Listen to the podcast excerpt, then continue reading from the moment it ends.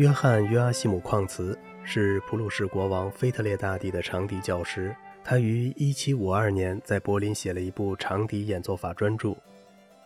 矿茨年轻的时候在德累斯顿附近的拉德贝格替镇上的音乐家当助手，但这工作并没有持续多久。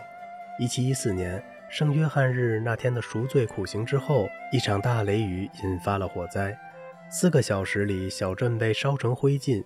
况此与集市中的难民一起，看着他曾经工作的教堂在熊熊火光中燃烧，教堂塔尖被飞来的一块熏肉点燃。就在那天早上，教区长进行了一次言辞激烈的布道，他把拉德贝格与索多玛、俄摩拉相提并论。他的结语是：“你们会知道的，上帝会将雷霆毁掉这里。”阿门。况茨说。那教区长的家是大火后唯一完好的屋子。